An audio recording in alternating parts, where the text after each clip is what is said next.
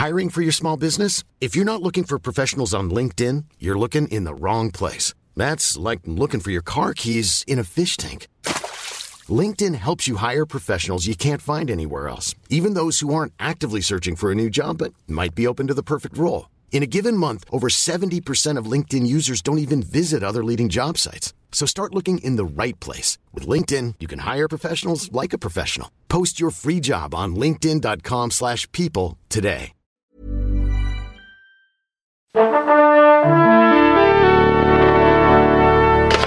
T'as choisi de faire ce boulot-là, toi Bah, si je fais journaliste, c'est évidemment pour être célèbre. Moi, je veux être connu. Tu sais pourquoi? Pour niquer les concessions. Salut c'est Ciné, votre rendez-vous avec le cinéma qui vous revient comme ce sera le cas chaque mois désormais en version No Ciné Club, une bonne heure de débats enflammés autour des grandes et petites histoires de ce beau monde de strass, de paillettes, de tournages, de projets et bien d'autres choses encore qu'on appelle le cinéma, une heure au cours de laquelle vous serez bercé par les douces voix de nos quatre cinéphiles tout-terrain réunis ici à l'antenne Paris. Anaïs Bordage, salut Anaïs. Salut. Alexandre Hervaux, salut Alex. Bonjour Thomas. David Honora, salut David. Salut tout le monde. Et Stéphane Moïsaki, salut Stéphane. Salut Toto. Les suites des, aff- des affaires de harcèlement, ça m'a perturbé du coup, les suites des affaires de harcèlement. Le potentiel élargissement de l'ogre Disney, le manque d'appétit de Scorsese pour les Rotten Tomatoes sont au programme. C'est le No Ciné Club, deuxième épisode, et c'est parti. Bon, ça va, on vous fait pas chier là. Non, c'est sûr, je rêve. Et avant toute chose, sachez que si vous nous suivez en direct sur Facebook et YouTube, d'ailleurs on fait un petit coucou à la caméra qui nous filme, bonjour la caméra, vous pouvez interagir avec nous dans les commentaires, interpellez-nous, posez-nous des questions, on tâchera de répondre au meilleur, c'est promis. Allez, on commence. Difficile de passer à côté tant l'automne aura été rythmé par la tornade de l'affaire Weinstein, les révélations sur les agressions sexuelles à répétition dont il serait l'auteur, sur l'omerta dont elles ont fait l'objet, alors que visiblement beaucoup, beaucoup de monde était au courant à Hollywood et ailleurs. Affaire Weinstein suivie par l'affaire Spacey, Kevin Spacey étant à son tour embarqué dans une avalanche de témoignages de victimes de ses gestes déplacés, puis dans une moindre mesure, car il est moins connu chez nous, l'affaire Louis C.K. Tout ça entraînant Hollywood plus focus que jamais à faire un examen de conscience express en décidant d'excommunier les coupables. Spacey dégagé de House of Cards, Ridley Scott reshoot tous ces scènes dans All the Money in the World en le remplaçant par Christopher Plummer. C.K. voit ses deals avec HBO et Netflix partir en autre boudin et la sortie de son film I Love You Daddy lourdement compromise au-delà des faits, des affaires qui sont du ressort de la justice maintenant et on n'est pas dans un tribunal populaire. Qu'est-ce que vous pensez les amis des conséquences industrielles de ces scandales de harcèlement? Ça vous inspire quoi? Anaïs, tiens, c'est toi qui commence. T'as pas de Euh, bol, hein Ça, ça tombe ouais. sur toi. Euh, non, bah, moi je pense que c'est très bien qu'il y ait une réaction euh, large. Ça n'a pas toujours été le cas à chaque fois qu'il y a eu des, des scandales euh, de ce type. Euh, donc là, c'est bien de voir euh, les gens réagir, même si c'est évidemment pour se protéger eux-mêmes avant tout. Euh, Il y a un business euh, à faire tourner et, et pour le film de Ridley Scott, bah, c'est il sait très bien ce que ça pourrait lui coûter si, euh, si Kevin Spacey restait dans son film, euh, puisqu'il aimerait bien euh, faire la course aux Oscars, etc. Donc euh, on sait qu'il y a un petit côté cynique derrière tout ça, mais je trouve que c'est quand même bien qu'il y ait une réaction. Euh, Louis C.K., ça fait très longtemps que tout le monde savait. Euh, et ben c'est assez c'est assez cool de voir que la réaction a été immédiate. C'est comme si les gens l'attendaient avec impatience. Euh, voilà, on peut même plus trouver tous ses projets sur HBO. Enfin, il a été complètement rayé de la carte. et bah c'est pas plus mal parce que ça faisait très longtemps que les gens attendaient que ce genre d'affaires sorte. Pour le coup, moi, je trouve David, que, oui. je trouve que c'est un, problème et que ça montre une, une- une- une très forte hypocrisie en fait sur, sur le, le fait de rayer la carte. En fait, c'est c'est une manière aussi de, de se dédouaner, c'est-à-dire que euh, Louis C.K. a bossé avec HBO et donc HBO, d'une certaine manière, euh, a été complice de ces agissements. Euh, on ne sait pas dans quelle mesure, effectivement, c'est- l'affaire de la justice, mais ce que je trouve hyper cynique et hyper hypocrite dans le fait de laver plus blanc que blanc et de faire disparaître euh, les collaborations, c'est que ça, ça- ça n'apporte strictement rien et en plus ça crée davantage de, de- de confusion sur il y a cette petite rengaine qui revient souvent sur ce genre de questions c'est il faut séparer euh, euh, L'artiste de son œuvre. son œuvre sauf que sauf que si on commence euh, bah, à balancer l'œuvre quand l'artiste déconne, euh, ça veut dire qu'on que aussi dans l'autre sens, on on- on- on n'est pas cohérent. Ouais, Et- mais- Il y a- il y a- oui, excuse-moi, non, vas-y, je te laisse parler. Euh, non, enfin, je pense que ça envoie quand même un signal assez fort. Euh, la raison pour laquelle euh, autant d'hommes se sont comportés ainsi, c'est parce qu'ils avaient un sentiment d'impunité. Et évidemment, c'est ultra cynique. Et je dis pas que c'est une solution parfaite, mais c'est mieux que de ne rien faire. Quoi. C'est envoyer un signal que ça ne sera plus toléré, et c'est déjà pas mal. Quoi. Il y a quand même d'autres manières de punir Kevin Spacey que de le remplacer par Christopher Plummer dans un film. Quoi. Enfin, c'est, c'est, je, je, je- Oui, bah je là, c'est moins pour punir que pour leurs intérêts. Déjà, il y a la loi quoi. pour commencer, hein. Voilà. Genre, tout simplement. hein. On, va, on va parler de ça. Quoi. Ensuite, moi, le problème que j'ai personnellement, c'est que bon, le film de Ridley Scott, je m'en fous. Je ne suis même pas allé chercher la bande-annonce. Je suis pas allé voir ce que c'était. J'en ai rien à foutre. Le, à chaque fois que les studios ont eu des problèmes avec ce genre de truc, en gros, ce qu'ils ont fait, c'est que ils ont pris le comment dire le film, ils l'ont repoussé euh, à la cinglinglin et en fait, ils ont attendu que tout le monde tout le monde se calme. Que tout le monde oublie. ouais. Parce que le truc, c'est que euh, si Mel Gibson revient dix ans après, euh, Kevin Spacey reviendra dix ans après. hein. C'est une possibilité et c'est surtout, enfin, c'est comme ça que fonctionne Hollywood euh, de manière générale et j'ai envie de dire le public parce que c'est aussi lui qui est concerné. Mm. Là, euh, l'idée en fait euh, de se poser la question de savoir si tout le monde savait pour Louis C.K., tout le monde savait pour Harvey Weinstein, tout le monde savait. Je veux dire, le problème en fait, c'est qu'il y a déjà les crimes que eux ont commis, qui sont des crimes, euh, donc qui sont passibles, comment dire, de, de de, de- de- voilà de procès, de, loi, de condamnation, etc., etc. Donc c'est c'est ça qu'il faut qu'il faut déjà mettre en avant. Et j'ai déjà peur qu'au jour où on arrivera à ça, Enfin, en gros, c'est un soufflet qui sera retombé. C'est ça qui me fait un peu chier Non, en fait dans le truc. Et, et le truc par rapport au film, c'est que moi, ce qui me fait chier dans cette approche-là, c'est que, ok, revenons six mois en arrière. Ok, ne parlons pas du film de Ridley Scott, parlons de Baby Driver par exemple. Et en fait, cette histoire, elle tombe trois mois avant Baby Driver. Quand c'est un réalisateur qui m'intéresse, qui fait des, du bon cinéma, qui se fait chier en fait à vraiment essayer de contrôler ce film de bout en bout, ouais, ça me ferait chier en fait que, en gros, une espèce de pseudo vindicte populaire prétend que au-delà en fait de ce sur quoi on doit attaquer un Mm. mec comme Kevin Spacey, il faut en plus effectivement le rayer d'un film euh, dans lequel il est tout simplement à sa place à la base, puisque en fait en gros on lui a- on- il vient jouer un rôle, il vient pas être Kevin Spacey, il joue un personnage. Donc le truc c'est que effectivement pour moi cette logique c'est, euh, enfin dans le film de Ridley Scott euh, j'ai envie de dire ça me fait chier par principe, mais je m'en fous du film de Ridley Scott. Oui. Ce que je veux dire, c'est que en gros, ça aurait pu attaquer n'importe quel film en fait, et c'est ça qui est un peu problématique. À l'époque du 11 septembre, il y avait cette espèce de logique où euh, toutes les stars de films d'action disaient on fera plus de films d'action, euh, c'est terminé, et en fait les vidéoclubs enlevaient euh, Die Hard ou tous les trucs où il y avait une tour dedans, en fait ils l'enlevaient euh, de- de- des rayons parce que euh, comme si en fait en gros le simple et fait de voir il y a eu le cas de Spider-Man, qui, euh, dans lequel Mais ça c'était dans la dans la dans la, annonce dans la dans bande annonce ouais, ouais. ouais. Mais le- le- comme si en fait le simple fait de faire ça allait faire en sorte que non seulement un l'acte n'existe plus, Hmm. Euh, et en fait que les gens n'allaient pas y penser en fait. C'est-à-dire que pour moi, je pense que l'autre problème en fait, en remplaçant quelqu'un comme Kevin Spacey dans ce film-là, c'est que pour les gens en tout cas qui connaissent l'histoire, pour les gens qui connaissent pas l'histoire de derrière Kevin Spacey, qui vont voir le film pour voir un film ou qui le verront dans 10 ans ou dans 20 ans, si avec Kevin Spacey, ils se poseraient pas la question. Euh, pour les gens qui vont le voir le film aujourd'hui, bah, il sera euh, comme le nez au milieu de la figure parce qu'on verra Christopher Plummer à la place parce qu'en fait ça sera tellement publicisé qu'on saura que ça a été fait un mois avant la sortie du film. Et pour être cynique, je dirais que c'est quand même très con parce qu'il est tellement maquillé dans le film qu'on le reconnaît même pas. Ils auraient juste dû changer de nom, genre l'appeler euh, Galvin Spesso. genre, le truc, passé crème. Et pour juste pour revenir sur les histoires dont on parlait avant là entre HBO qui a littéralement effectivement rayé Spacey de son catalogue Bah, de euh, Netflix, Spacey, sur. Netflix, sur Netflix, tu ne retrouves plus les, les trucs non T'es sûr Ouais, apparemment ils les ont virés. Non, j'ai pas regardé. de mémoire, ils ont dit, ils ont annulé le, le- Son ils prochain. ont annulé le Annulé prochain. un special. Mais ouais. le- à mon avis, je crois, ont je vérifier. En fait, j'ai cru comprendre qu'ils avaient retiré. J'ai pas vérifié. Je crois pas parce qu'il y a encore il y a encore peu de temps tu trouvais sur Netflix un problème un, un- un stand-up de Bill Cosby donc c'est dire si leur euh, leur échelle tu vois elle est elle est, elle est acceptable le, le fait le truc c'est qu'il peut y avoir deux solutions effectivement il y a celle à la Netflix où il a dit ils ont dit en gros on annule le deal qui nous lie on vient de vérifier, ils y sont toujours. Ils y on sont toujours. À l'instant. Voilà, sur le donc- téléphone de David Évidemment, ils y sont. Ils y sont toujours. C'est- leur politique, c'est-à-dire qu'ils ont euh, pris, une ils ont réagi, ils ont pris une décision, genre on coupe les liens avec ce mec-là, etc. Mais euh, ce qu'ils ont déjà de lui, euh, qui est antérieur au fait, eh ben, ils le gardent. Et C'est c'est pas dans une espèce de ré- logique quasi révisionniste de HBO où euh, voilà, on va dire comme si de rien n'était, on se lave les mains, on n'est pas associé à ce mec-là. Euh, non, euh, deal with it, tu vois, tu, tu- tu as, tu as produit ce mec-là, euh, t'en es pas fier maintenant, et ben c'est tant pis, tu, assumes. Euh, Il y a des gens qui, qui se sont abonnés à ton service presque pour lui, sans doute. Euh, bon, il faut pas se leurrer. Récemment, Netflix a fait une campagne de promo énorme sur tout son, son, son volet humoristique. Oui. Sur son catalogue, il y avait des grosses pubs partout. Seinfeld, Netflix is a- a joke. on avait fait une Voilà. émission là-dessus. Et, et au même titre que Seinfeld, Louis C.K. faisait partie de, de et de aussi Louis Chappelle. Il fait partie de ces, ces, ces David Chappelle, pardon. Je fais des, des mash de noms. Euh, donc, il faisait partie de ces produits d'appel. Et bon, bah, moi, je trouve à la limite dans le, le registre euh, euh, punition, avec plein de guillemets, punition non pas légale ou judiciaire, mais punition de l'industrie vis-à-vis de ces moutons noirs.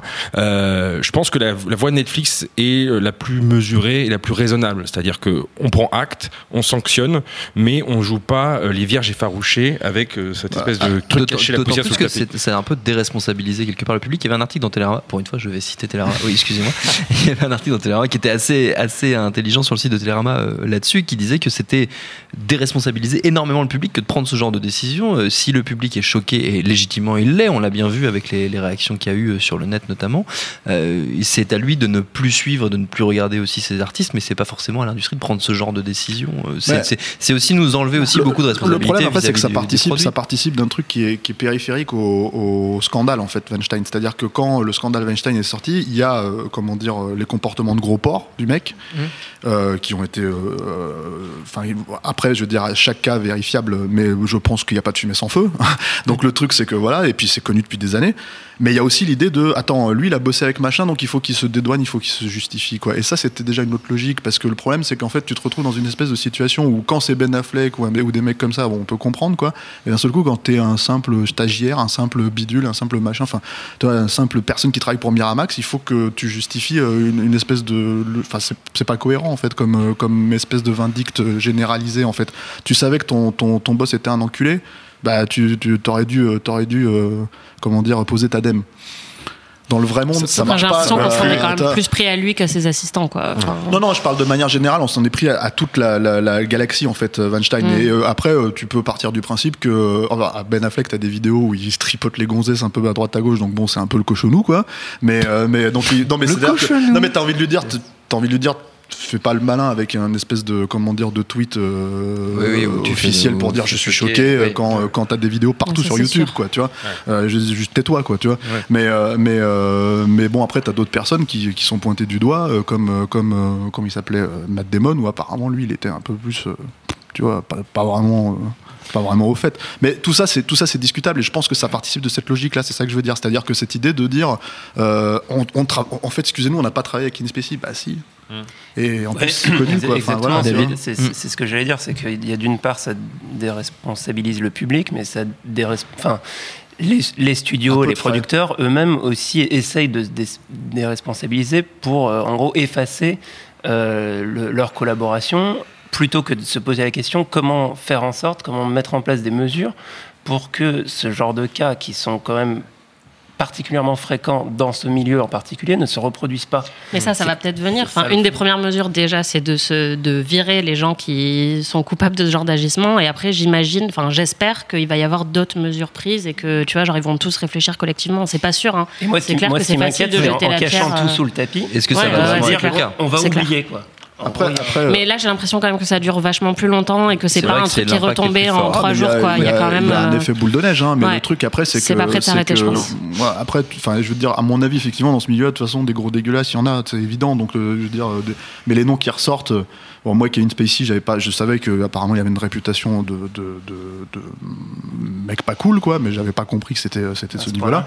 Mais un mec comme Louis C.K., euh, c'est quand même, euh, enfin, t'as quand même des, des vedettes hein, qui, euh, qui, qui l'ont outé il y a déjà deux ans. Hein, Tig, euh, Tig No- Notaro, Notaro, elle l'avait, Ouais. outé il y a déjà deux ans, euh, et ça a pas pris. En fait, c'est le, Bah, c'est le, le truc général. ça, le truc, le n'est pas du tout un épiphénomène. Et là, ce, qu'on a, ce à quoi on assiste depuis plusieurs semaines, euh, bientôt plusieurs mois, va profondément changer l'industrie. Il y a déjà des, des Mm. syndicats, enfin pas des syndicats, mais des cellules, ne serait-ce qu'une cellule d'enquête. Il y a des gens qui, qui, qui ont, qui ont sorti en blaguant sur Twitter des faux logos de CSI, les experts Hollywood. Euh, sauf que au-delà de la vanne, ça va devenir vrai. C'est-à-dire qu'il y a- il y, a vraiment des, des, des cellules Ouais, comme ça d'enquête qui vont se faire. Je pense C'est que déjà le cas. Enfin, tous les scoops qui sont sortis en fait après Weinstein, c'était aussi euh, les journalistes qui se sont mis sur le cas et qui se sont dit bon bah c'est sans doute pas le seul, donc Bien on va trouver d'autres personnes. Il y a plein de gens qui témoignent. Enfin, c'est puis c'est énorme. d'ici, au prochain Oscar, Après, février, faut- janvier, il y aura effectivement que Meryl Streep dans la salle. sera C'est clair. seul. Je veux pas foutre les, euh, Je- je- Fume- Fume-moi des clopes. je, je veux pas foutre un peu les pieds dans le plat non plus par rapport à ça, mais, euh, je trouve que le- la problématique générale, c'est que je pense aussi que c'est la raison pour laquelle en fait euh, cette, euh, ce- cette histoire, au- au-delà encore une fois des crimes commis, quoi, euh, euh, des accusations. euh, je veux dire, la raison pour laquelle en fait tout ça euh, ressort aussi, ce n'est pas euh, uniquement en fait euh, sous couvert de, de, de- comment dire euh, de juger les coupables ou de les mettre sur la place publique. En fait, il y a quand même énormément de un aspect people qui est monstrueux là-dedans. Enfin, Weinstein, ça ressort parce qu'il a absolument touché toutes les vedettes. euh, et du coup, en fait, bah, les médias euh, s'en donnent à cœur joie à dire ah, il y a Angelina Jolie, il y a Gwyneth Paltrow, il y a machin, etc., etc. Et je pense que c'est ça qui participe aussi au, au buzz et ce qui est du coup un peu euh, crapoteux parce que quand tu as une affaire avec Brian Singer comme il y a deux ans ou trois ans, Oui, ça c'est vrai. Il y a deux poids, deux mesures Non, évidents, mais bon. voilà, ça, sans- ça, sans ça ressortait, euh, ça ça ressortait, c'était ce- réglé, euh, c'était, c'était, c'était bon. En fait, il y avait un settlement, comme on dit, un, Mm. comment Mm. dire, un, Un accord, un accord, un accord en financier, dehors des euh, tribunaux. oui. voilà, et démerde-toi, et, euh, et plus per- et ça retombait Ça complètement. tombait, ouais. Euh, t'as- t'as- encore une fois, euh, euh, là, ils ont re- parce que Stinger et Ga- Gary Goddard reviennent sur le sur le devant de la scène aussi avec Oui, ces oui. histoires-là, avec Kevin Spacey et tout ça aussi, quoi. Donc du coup. En fait, c'est là où je me pose la question justement de est-ce que ça va vraiment en fait euh, avoir euh, Un un, impact. tant que tant que comment dire euh, euh, enfin tant que les médias en fait continuent pas à, à- à- à, entre guillemets buzzer leur truc pour leur propre euh, bénéfice quoi c'est ça le Il y a, truc il y a quoi. un truc en tout C'est, cas, si, si on peut revenir deux secondes sur le cas de Louis C.K., moi c'est c'est un des premiers cas auxquels j'ai pensé quand la- l'affaire Weinstein est sortie, Mm. notamment parce que son, entre guillemets, son mode opératoire de se masturber euh, devant euh, les victimes euh, est le, est le même. Euh, et, et je me suis dit, euh, Louis, Louis C.K. Va, va, va forcément tomber dans les mois qui viennent, d'autant qu'en fait, il- le, le film en question, le film qui sort, est un film euh, qui, qui- qui euh, raconte, qui parle de ça, quoi, voilà, qui est entre, sur- ce qui est sur Woody Allen plus ou voilà, moins entre Woody Allen et lui-même. Donc il y a- Voilà. il y, a vraiment le mec qui joue avec le feu. Quoi, Mais il sort pas du coup le film. Et le euh, film n'est pas sorti aux États-Unis, donc devait sortir cette semaine et ne, ne va pas sortir. Il devait sortir en France le 27 c'est décembre. repoussé, les, les, euh, les- les projections presse ont été Ont annulées. été annulés, ouais. Et, euh, et a priori, euh, c'est très C'est mal compliqué. barré, ouais. Mais enfin, il Euh, n'y a pas que ce film, hein, je veux dire, toute sa série, hein, c'est, il parle Mais de voilà, ça. Enfin, oui, un nombre de fois où il se tape euh, euh, des queues dans, la- dans Louis, euh, c'est, c'est Oui, juste. oui, il, voilà. agresse, une- il agresse aussi sa, sa, sa, sa copine dedans, enfin sa, Mm. sa Ouais. compagne, Ouais. pas vraiment plus ou moins compagne. Et elle fait une blague sur le fait qu'il devrait pas se masturber devant elle. Oui, oui, c'était, assez transparent dans son, dans son œuvre. On va dire. On a quelques questions euh, d'internautes, euh, les amis, sur les, sur les problèmes de harcèlement. On nous demande, Sublime Tricas nous demande notamment si c'est pour euh, toute cette histoire qu'on n'a pas parlé du nouveau Polanski. Euh, bah non, en fait, c'est parce qu'on s'en C'est fout. parce qu'il est pas très bien non plus. Ouais, c'est- au ouais. ciné. Parce que ça, on On a- on il n'en a pas sorti trois Moi, je l'ai pas- je pas vu, cela dit. Mais le film a dû faire un bide monstrueux. Anaïs, Ouais. tu l'as vu Tu l'as vu, toi, Anaïs Oui, je l'ai vu, c'était pas bien. Ah bah voilà, bah voilà, on a fait voilà, l'émission est faite, c'est pas bien. Euh, merci. On nous demande si on a vu si on a vu la Hein rétro. C'était pire que la Vénus à la fourrure Euh, franchement, ouais. Ah putain, alors, Ah ouais, la ah, c'est chaud quand même. Euh, Tom Hotwood nous demande si on a vu du coup la rétro Polanski à la Cinémathèque ou si, on, si ça nous bloque. Quelqu'un est allé voir, quelqu'un est bloqué, quelqu'un. Euh, Alexandre. Moi, ce qui m'a bloqué, c'est les horaires, Ah trop oui. tardifs. et euh, par rapport à la ligne de métro, c'est un peu chiant pour moi niveau correspondance. Ouais. Euh, et du coup, C'est vachement, suis... c'est vachement intéressant. Voilà, et, Du coup, tu boycottes. Non, mais du coup, non, non, en vrai, je comptais vraiment, j'ai jamais vu le locataire. Enfin, il y a plein de films considérés comme majeurs de Polanski que j'avais pas vu. Là, c'était l'occasion, ça aurait été l'occasion pour moi d'aller voir sur grand écran découvrir le locataire, par Mhm. exemple, entre autres. Euh, et malheureusement, je l'ai pas fait. moi, du coup, son bah, dernier grand film après. Après le... Ouais. Du coup, bah, c'était une- une- vraiment une coïncidence temporelle, mais au moment, durant la, la- la- la- les rétrospectives, euh, avec tout le, le tapage qu'il y avait autour, euh, j'en ai profité aussi pour euh, combler une autre des lacunes polanskiesques que j'avais. À savoir, j'avais jamais vu euh, Le bal des vampires, euh, que j'ai pris en VOD, et découvert sur un vidéo proche, et ça, Mais ça marchait très vu bien. quoi Euh, bah, j'avais vu Rush Hour 3.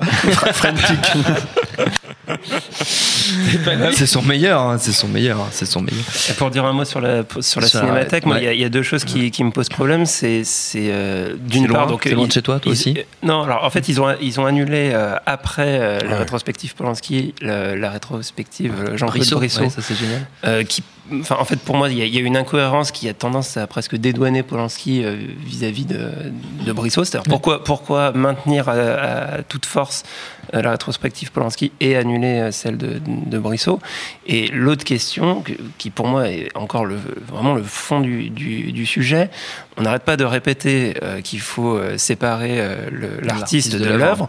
On peut très bien faire une rétrospective Sans des films à la cinémathèque sans inviter ces connards. Quoi. Enfin, à un moment, Tout à faut- fait.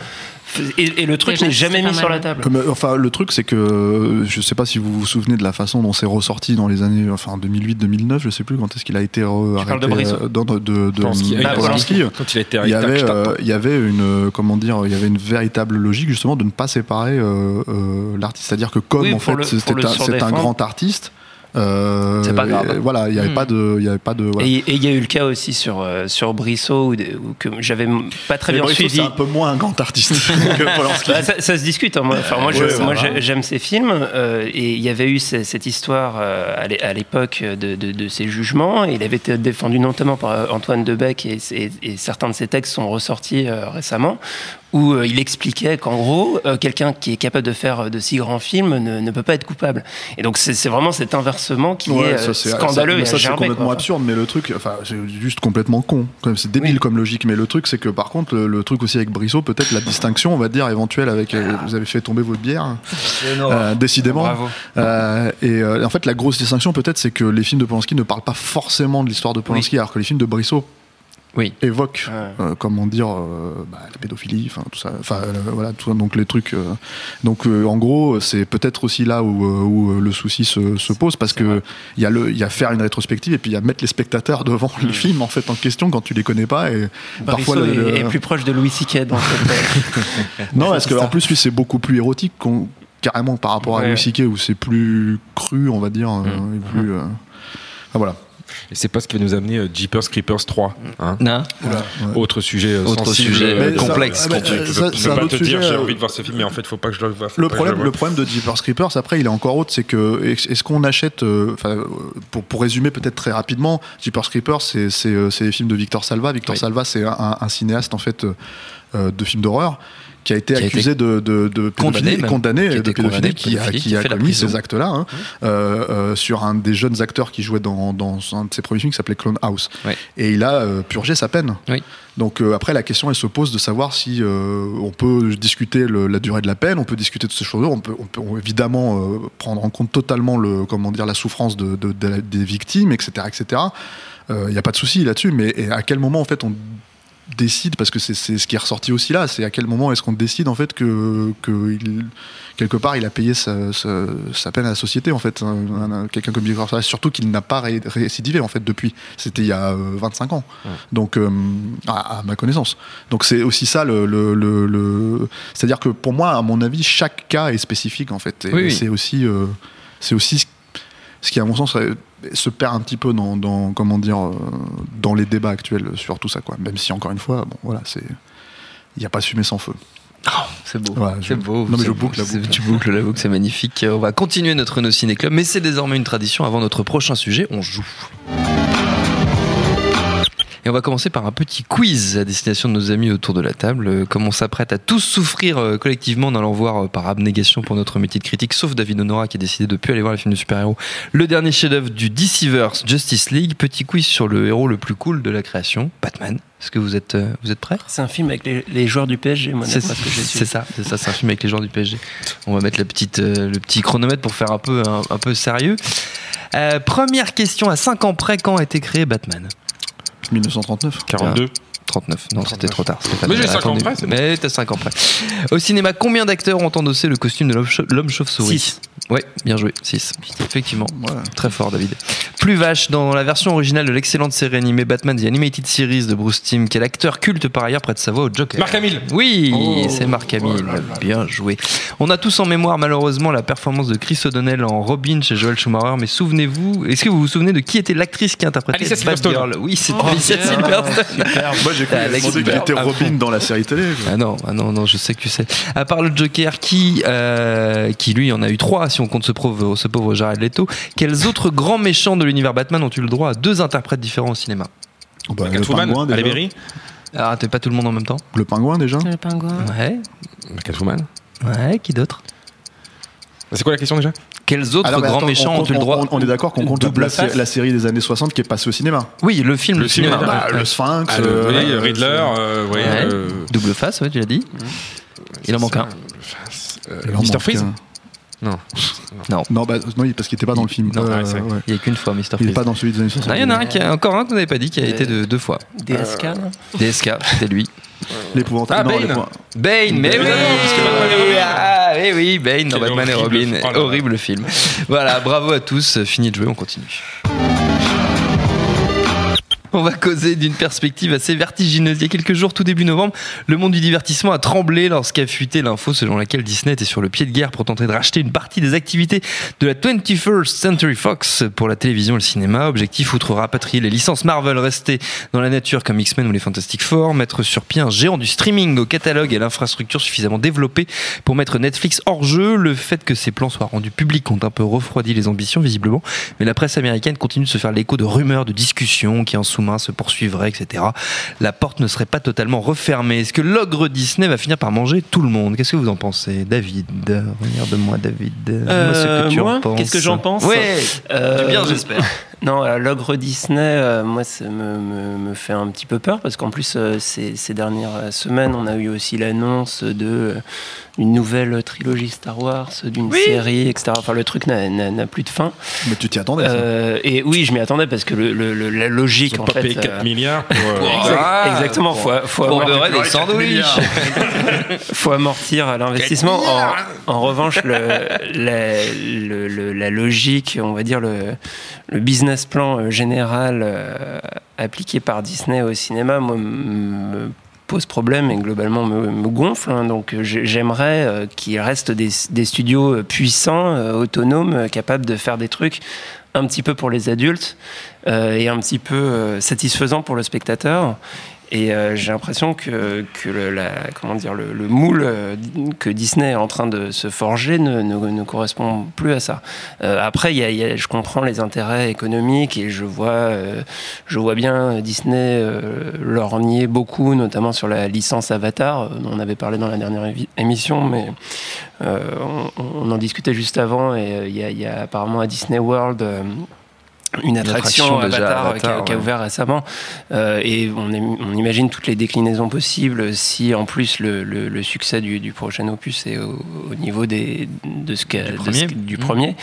Euh, voilà, moi je, je, je, je pense que bon après c'est c'est des choses qui nous dépassent un peu, c'est du, du- du très très très gros business. High business. Mais, euh, mais, euh, mais voilà, il faut, il faut espérer que des, des, des, des studios soient quand même capables euh, de, de, de résister et de résister en, en faisant, en proposant autre chose en fait. Hmm. Et là, la responsabilité du spectateur n'est pas nulle.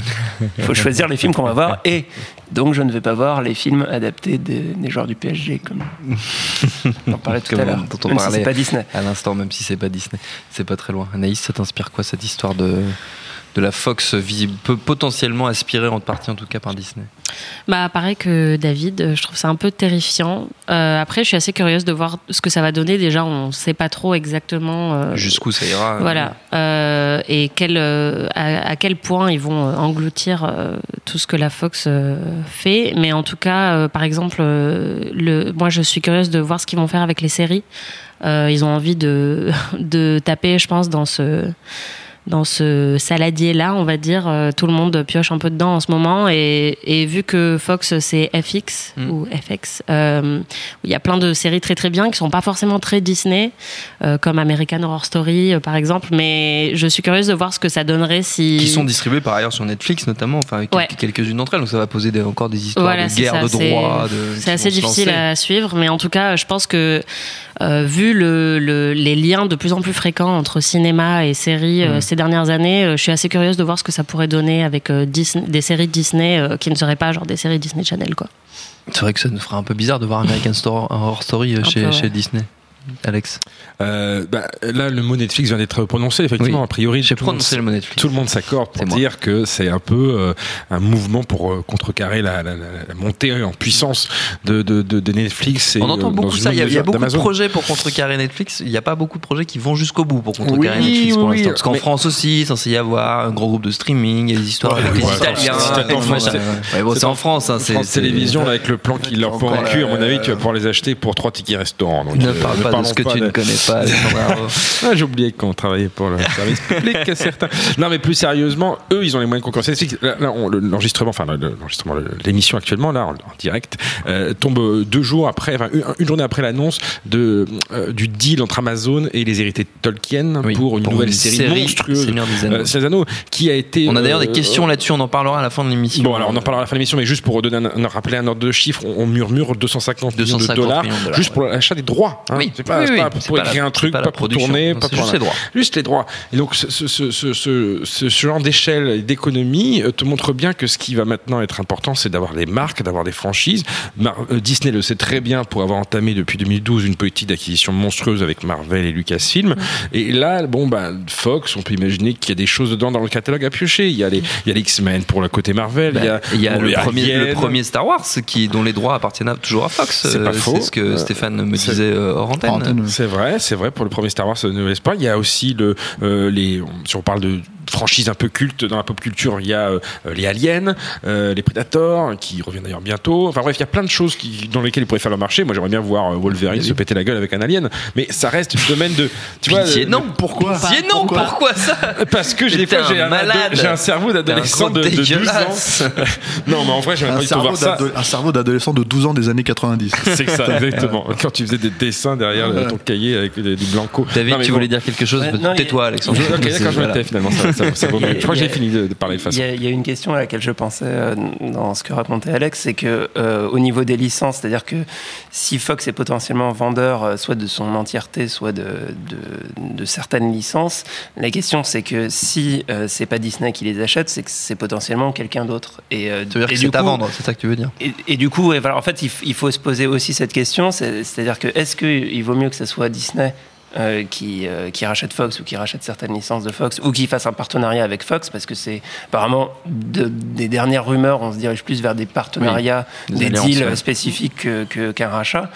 Euh, Qu'est-ce qui est le plus intéressant? Est-ce que est-ce qu'il faut qu'il y ait un méga mastodonte qui domine complètement le marché ou euh, qu'il y ait quelque chose qui, qui, qui puisse arriver un petit peu à la hauteur de Disney en face? Moi, ce que je trouve qui est étonnant, en fait, euh, dans, dans cette logique, c'est que tu parlais de, de, de Disney qui a racheté Marvel, qui a racheté euh, Lucasfilm, mais ça, c'est des marques, en fait. On va dire, c'est des, c'est effectivement, il y a Lucasfilm, il y a Indiana Jones, il y a Star Wars, Marvel, il y a tout, tout le, le roster, en fait, de, de comment les joueurs de- PSG. euh, voilà, tous les joueurs de PSG préférés de, de David. Non, ça c'est d'ici. Ah oui, c'est c'est Ah d'ici, pardon. Mais le truc, en fait, c'est, euh, Marseille, c'est euh, Marseille. Oui, c'est plus le rugby. hein, C'est Lyon. euh, Mais euh, le truc C'est en fait, c'est que euh, le, le truc, c'est que là, c'est surtout que pour moi, là où c'est un peu sans précédent, c'est que c'est un vrai studio de cinéma qui, euh, en fait, euh, fait une OPA, euh, enfin pas une OPA en l'occurrence, mais une, qui essaye de mettre la main sur un autre studio de cinéma. Oui. Et, et à ma connaissance, en fait.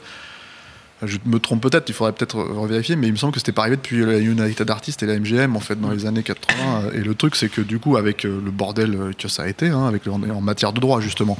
Alors connaissant Disney, effectivement, ils géreront les droits euh, de manière beaucoup plus, comment dire, Smart. Business smart, on va dire en tout cas. Euh, euh, donc voilà, et, et- et ça m'interpelle parce qu'effectivement, il y a un, un côté euh, d'englober. Il y a, on parlait de Marvel parce qu'effectivement, il y a les X-Men qui, qui pourraient revenir chez Mm. Marvel, Ouais.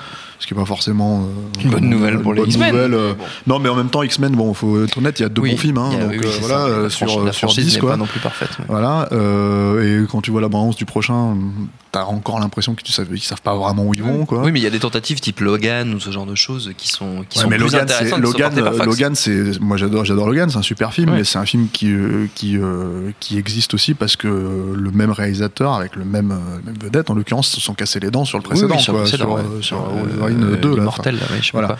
Et, euh, et euh, donc du coup, il y a, y a, c'est des trucs en fait qui sont, à mon avis, littéralement impossibles à faire chez Disney, ce genre de choses en fait, d'avoir des, des entre guillemets des films de cinéastes en fait qui vont apparaître de temps en temps au milieu. Mm. Euh, euh, voilà. Et euh, ouais, du coup, ça pose la question sur. effectivement, je rejoins David là-dessus. J'ai pas envie d'avoir un studio en fait qui a une façon de fonctionner qui, qui, qui, en l'occurrence, me semble être la même sur comment dire.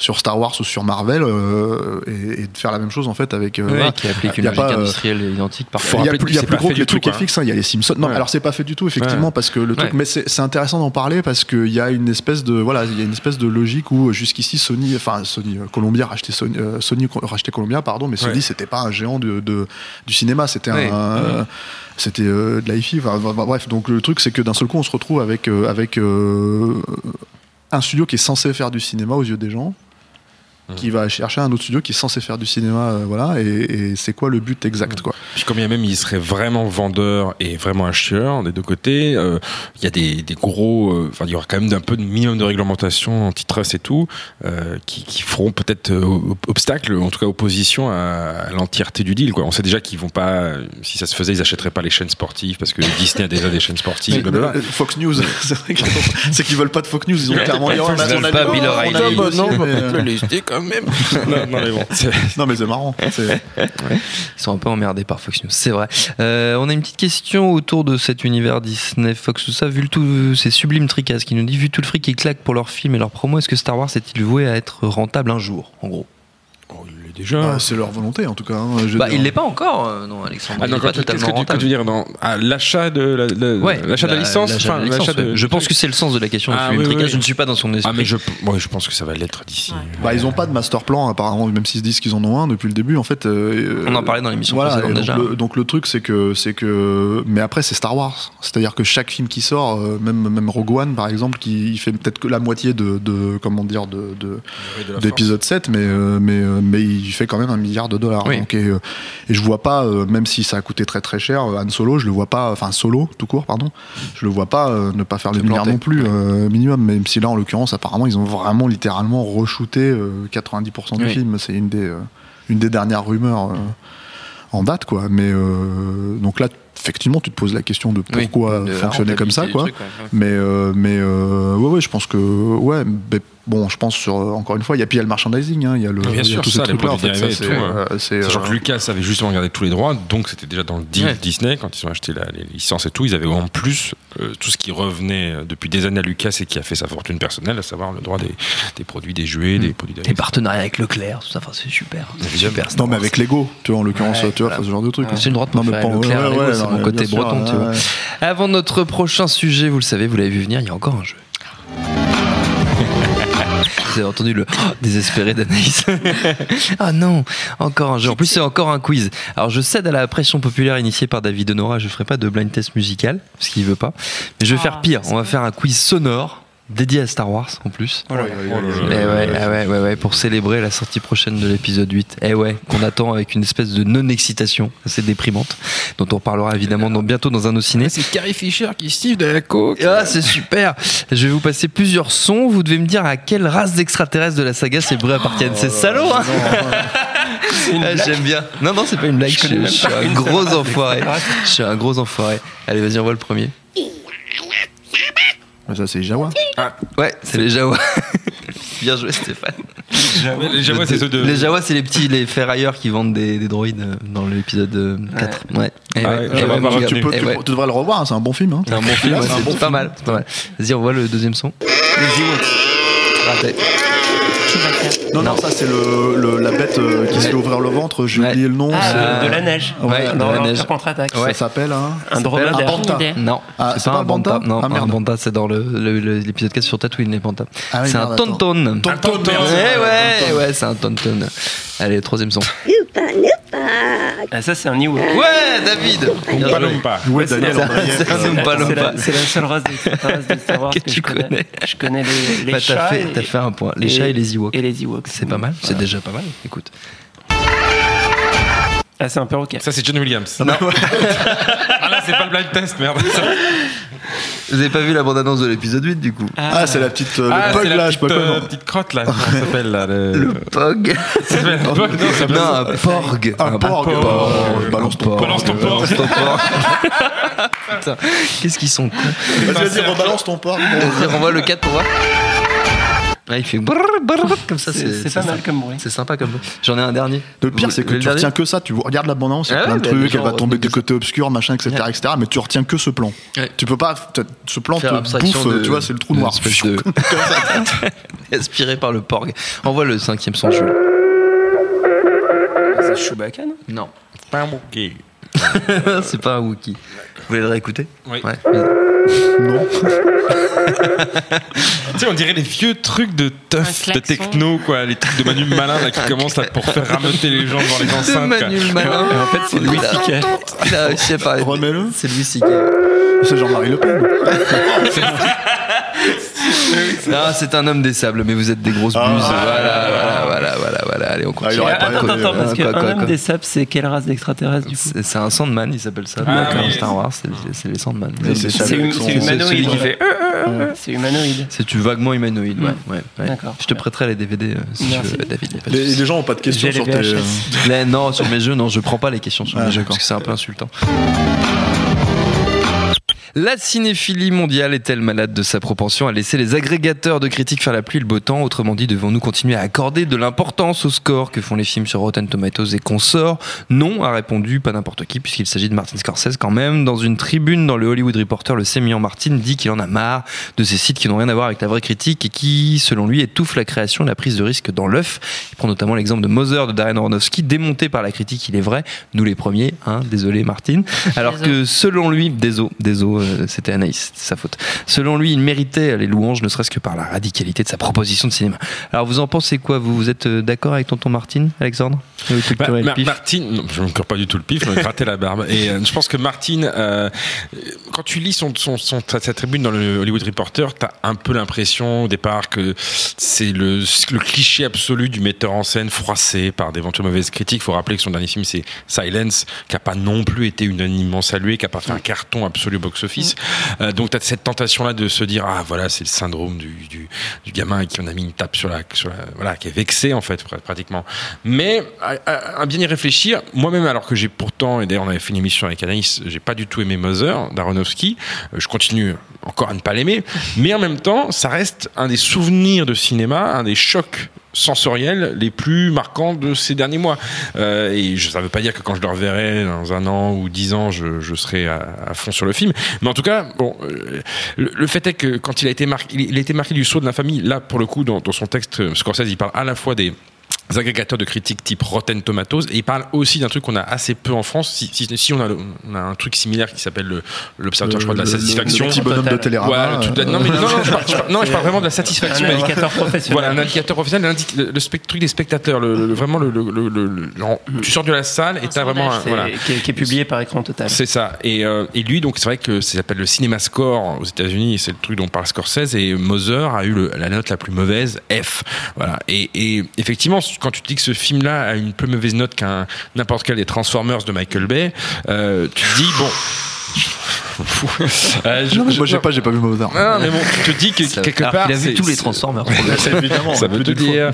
Euh, bon, bref, tu vois, il y a, il y a- il y a une, une différence. Donc, pour revenir à ça, je pense que Scorsese, au-delà du côté un peu mec vexé, pointe le doigt sur quelque chose d'important parce que Rotten Tomatoes, c'est vraiment devenu un empire et, euh, et c'est le, c'est, on parlait tout à l'heure de l'hypocrisie hollywoodienne pour un sujet autrement plus grave et, et- et plus large que ça, mais il y a aussi une hypocrisie hollywoodienne avec ce truc-là de Rotten Tomatoes, c'est qu'un réalisateur dont le score est euh, dithyrambique sur euh, Rotten Tomatoes, au hasard récemment Edgar Wright avec Baby Driver ou Guillermo del Toro avec The Shape of euh, Water, Oui. euh, bah, si le truc frôle les 100%, voire l'atteint, quand il n'y a pas beaucoup de critiques au début, il va s'empresser Ouais, de mais partager le, ça- le score. enfin, ouais, ça- Mais ça quand ça dire, commence ça- à- ça tu vois, par exemple, le problème, c'est que tu, bon, tu parles de la forme de l'eau ou de, ou de Baby Driver qui, bon, Baby Driver, on l'a vu, la forme de l'eau, moi, j'ai pas encore vu, mais potentiellement, on peut partir du principe que ça peut être un, vraiment un, un très bon film. Oui, bien sûr. Euh, Il y a un réalisateur derrière. Voilà. Quand, euh, John Wick, quand c'est sorti, euh, quand il y a eu les huit premières critiques euh, post, je sais plus quel festival où ils l'ont montré, c'était 100%. Et d'un seul coup, en fait, tu, tu te dis si tu te bases sur ce bien moment spécifique. C'est le film est mieux que Citizen Kane et, et, euh, et je sais pas quoi, donc ça veut rien dire. Et c'est- je, je, je rebondis du coup un peu sur des trucs dont on parlait en, en hors, euh, Oui. euh, comment En dire, en antenne, antenne avec, euh, avec Rafik qui est pas là. Avec Rafik Donc avec on qui on va faisait lui l'émission rendre, tout à l'heure. Rafik On va lui qui rendre appartient, hommage. euh, rendre à César ce qui appartient à César, quoi. Qui nous disait que le, le gros, le gros souci, en fait, aussi, surtout de Rotten Tomatoes, c'est que c'est complètement biaisé. C'est-à-dire que sûr. là, on parle. c'est on- révisionnisme, voilà, il a dit. ça. C'est- c'est- on, on est dans une espèce de logique où chaque critique est revue et reprise et du coup en fait les critiques des films d'il y a euh, euh, 20 ans en fait sont euh, comment dire euh, remises à jour et du coup en fait n'illustrent plus la, La pensée réalité de la pensée de la- de la sortie. voilà c'est ça de l'époque quoi Mmh, donc du coup oui. euh, et l'exemple l'exemple graphique c'était incassable qui est un film qui s'est fait déchirer à l'époque et, et- et, euh, par, par la critique, qui, euh, qui euh, attendait en gros la suite de Sixième Sens, hein, plus ou moins, quoi, et qui aujourd'hui a un score relativement euh, euh, tout à fait correct, parce que justement le film a été revu à la hausse avec le temps, et que euh, l'agrégateur reprend, ouais. reprend, reprend ça en, en- en ligne de compte. Du coup, euh, pour nous, en fait, qui baignons dans ce truc, euh, l'intérêt historique effectivement est, est- est un peu annulé quoi.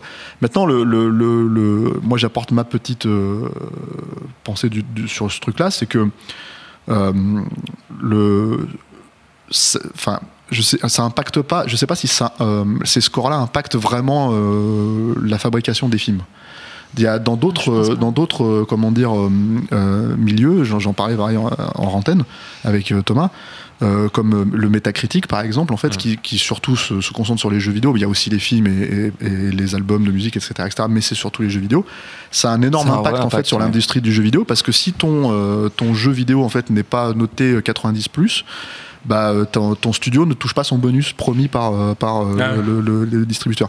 Et du coup, en fait, je sais pas si c'est beaucoup plus objectif en fait comme manière de critiquer euh, le jeu Mm. vidéo que le comment dire euh, que, que le cinéma, mais euh, dans le jeu vidéo, t'as pas de score euh, comme euh, 8% euh, sur Rotten Tomatoes pour un Adam Sandler ou je sais pas quoi. pour un jeu vidéo, c'est extraordinairement rare en fait. C'est voire même ça n'arrive pas. Je veux dire, les pires scores dans le jeu vidéo, c'est 60%, euh, 70% quoi. Et, et du coup, je pense que ça impacte. Ça veut pas dire grand chose en fait de le noter sur 100 à ce moment-là quoi. Mais ça a un véritable impact. Et puis il y a surtout. C'est- ce qui est là n'est pas forcément le cas. Donc je sais pas comment dire. Je sais pas si Scorsese. Enfin, euh, après, je pense que lui, il parle de quelque chose qui est beaucoup plus général, c'est-à-dire qu'il utilise ce truc pour dire ah. euh, en, en fait, on, est- on a de plus en plus de contenu aujourd'hui. Euh, Mm. On va se pointer au cinéma, on est dans les multiplex, il y a 15 films à choisir et tu vas choisir à la tête Mm. du client. Ah, il y a Robert Downey Jr. Alors j'y vais, hop. Et euh, en gros, c'est ça le truc. Donc du coup, peut-être que ce genre de de- d'agrégateurs permettent aux gens De faire le tri. de faire le tri. Maintenant, est-ce que c'est euh, comment dire, euh, est-ce que c'est vraiment indicateur du bouche à oreille Euh, Je je sais pas quoi. Et je pense malgré tout que un- euh, je parle pas d'un bon film, un film que les gens ont envie de voir. J'ai tendance à penser qu'au bout d'un moment ils vont le voir. En fait, vraiment, c'est-à-dire qu'il y a un vrai euh, comment dire Bah. euh, truc qui se crée euh, dans le bouche à oreille qui continue à ma- être maintenu quoi.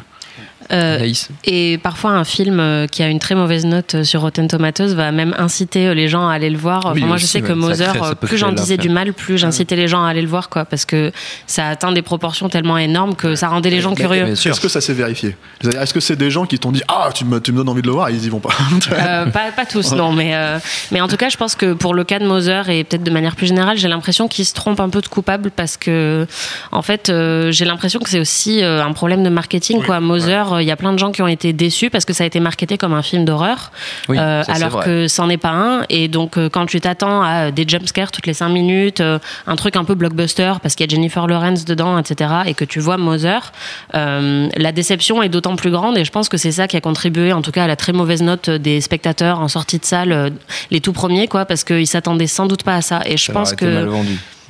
Je pense que de manière générale, il y a un problème euh, avec les films qui sont mal marketés. Euh, Oui. Brooklyn, il y a quelques années, a eu le même problème. Quoi. Les gens l'ont marketé comme une histoire d'amour, alors qu'en fait, ça, ça parle pas vraiment de ça. Et je pense que ça, ça, ça rend le- l'expérience du spectateur un peu plus compliquée parce que justement, il, il- il se crée des attentes qui sont ensuite euh, complètement déçues. Quoi.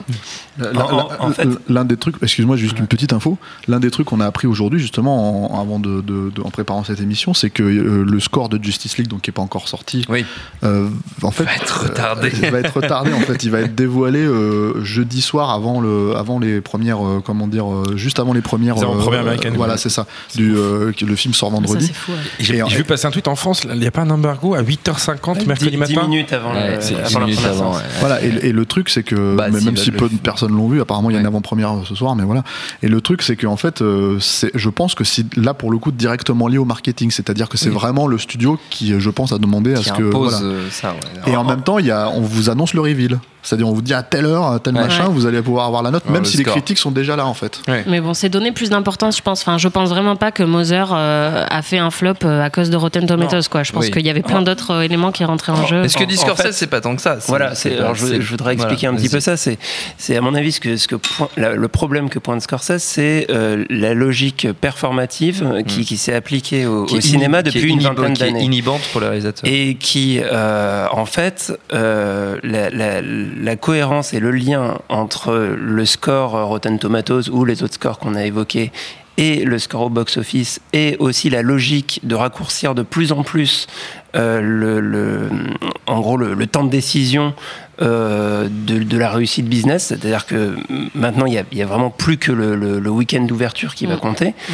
euh, font que c'est très adapté euh, aux, aux films de studio et aux, et aux films Disney dont on parlait tout à l'heure. C'est-à-dire que ou, ou, ou aux films à licence ty- type Justice League, etc. Donc effectivement pour un film avec autant d'enjeux marketing que, que Justice League, le- l'indicateur Rotten Tomatoes est particulièrement important et, euh, intégré complètement dans le plan marketing du studio parce que euh, ça, va faire varier de quelques points euh, le, le premier week-end et le score du premier week-end va ensuite influencer le, le, le- la- la- de manière globale la carrière du film. Enfin, en tout cas, c'est comme ça que, que se créent les, les, les modèles Là, économiques. tu parles sur les gros films. Je parle sur les très gros films avec d'énormes budgets, d'énormes. Ouais, mais en Et- l'occurrence, Batman v Superman, c'est un film qui s'est fait défoncer sur Rotten Tomatoes et qui, euh, comment dire, euh, a Et été qui- un, énorme, euh, un énorme, euh, comment dire, euh, et qui, et qui a qui a perdu. fait un énorme premier, euh, premier week-end. qui a fait un énorme premier week-end, mais, sans- mais sans doute inférieur à ce qu'il aurait, pu, faire. Et, euh, et, et comme c'est des- comme c'est sur des sommes énormes, euh, c'est-à-dire qu'à quelques pourcentages près, euh, ça, représente des, millions de dollars. Et le problème, c'est que des films euh, entre guillemets adultes, qu'on aime ou pas Mover, se retrouvent pris dans ce système qui est pas du tout adapté. C'est-à-dire que qu'on aime ou pas Mover, je pense que il faut euh, passer plus que deux secondes pour voir qu'est-ce que c'est comme film, de quoi, de quoi ça parle, qu'est-ce que ça essaye formellement, en quoi ça échoue, en quoi ça réussit. Et euh, se retrouver pris euh, dans un système de notes sur, sur lequel moi j'ai, euh, moi je suis fondateur de Vodcaster, j'ai particulièrement réfléchi à ces questions de, de comment noter les films, de comment tra- travailler sur sur la, la vision du public. Vous avez tout niqué. on a- non, mais en- foutu la, vous avez foutu la merde. et on, on- on se posait la question de, on, on voulait, je, je- je suis le fondateur, mais je m'en, je m'en occupe plus. Télérama après le truc. Bon, bref, on, on- on se posait la question à un moment d'être, d'être le, est-ce que c'est pertinent d'essayer d'être le, le Rotten Tomatoes français Et euh, le truc, c'est que euh, effectivement, il y a quand même un effet. euh, qui est de, réduire à juste un indicateur euh, le- le- le- la réception critique qui ensuite va devenir un chiffre qui va rentrer dans le fichier Excel Mm. euh, du, du studio qui lui ca- calcule son business plan. Et on, et, et on va pouvoir être dans une logique euh, pour sortir un énorme film à licence de se dire euh, bon bah là il me faut un réalisateur qui va me faire au moins 60% sur Rotten Tomatoes parce que là on est, on est dans les clous. Et, et je, et je pense qu'il y a, il y a ce, voilà, ce genre de logique qui euh, effectivement je comprends pourquoi euh, il sert dit- un peu. Cela dit, arrête-moi si je me trompe, mais sur votre caster, donc il n'y avait que les utilisateurs qui votaient Voilà, et qui mettaient alors- eux-mêmes leurs Oui, notes. c'est vrai qu'on n'a pas du tout expliqué le, le principe de Rotten voilà, Tomatoes. c'est de- rappelle-le. C'est de faire une revue de presse euh, de, de, de, de tous les, de toutes les critiques qui sont publiées dans la, dans la presse aux États-Unis. Ça veut dire autant le Milwaukee Star que Exactement. le New York Times avec, euh, avec quand même qui un sont placés système au même euh, niveau. à peu non, près, alors pas exactement au même niveau. Il y a quand même un système de pondération qui qui qui euh, qui tarifie entre guillemets Hmm. euh, un certain nombre de- de critiques, ouais. labellisées qui comptent plus dans le dans, dans l'algorithme. Et, euh, et, du coup, donc, ce, truc fait que euh, au, tout début, pendant les premières semaines, l'indicateur est très peu fiable. Donc, c'est l'exemple que donnait Stéphane avec John Wick. Euh, C'est-à-dire qu'il faut qu'il y ait un certain nombre de, critiques qui se soient exprimées. Et, en fait, donc, l'équipe de Rotten Tomatoes analyse, lit les critiques, c'est-à-dire que toutes les critiques n'ont pas forcément mis une note, et à partir de ce qui est dit dans, le texte, euh, met un score qui ensuite euh, est euh, agrégé avec tous les scores de tous les textes critiques publiés aux États-Unis, pour ensuite donner un pourcentage. Qui est euh, voilà le, le- le score critique du film. De c'est- il y a un fraîcheur truc du film, ça, Ouais, voilà. parce qu'il parle de tomates, donc c'est la fraîcheur, Fresh, comme ça. ou Rotten. Et plus t'es 100%, bah, plus, t'es- plus tu es près de 100%, Et plus, c'est effectivement bon. utilisé sur des jaquettes de DVD, de. Blu-ray, etc. etc. C'est- Exactement.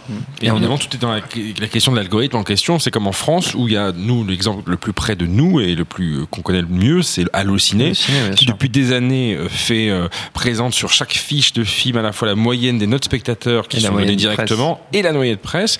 Et la moyenne de presse, euh, autant quand t'as un téléstar qui donne des notes sur 5 ou je sais pas combien d'étoiles, c'est facile, t'as juste à faire voilà, une règle de 3. Mais quand, quand c'est un, un truc genre, euh, je sais pas moi, euh, Libé par exemple, euh, Au hasard Déjà, hein, Bravo déjà, hein. Bon, Libé ne met pas de notes. Oui, voilà, les débits c'est n'est pas de notes. Et puis déjà, en plus, il faut savoir comprendre les textes des collègues, savoir s'ils ont aimé ou s'ils ont pas aimé. Euh, Ah, ça balance, non, je dis juste qu'une critique, c'est pas j'aime ou j'aime pas. Et moi, quand je lis des critiques de certains collègues, des fois, j'avoue, je ne sais pas forcément si euh, c'est un enthousiasme modéré ou si c'est voilà. Et en vrai, Quelqu'un qui a pris des produits Non, mais- non, mais je veux dire que des fois, c'est c'est pas juste euh, allez-y ou restez chez vous. Il y a vraiment un, un juste milieu.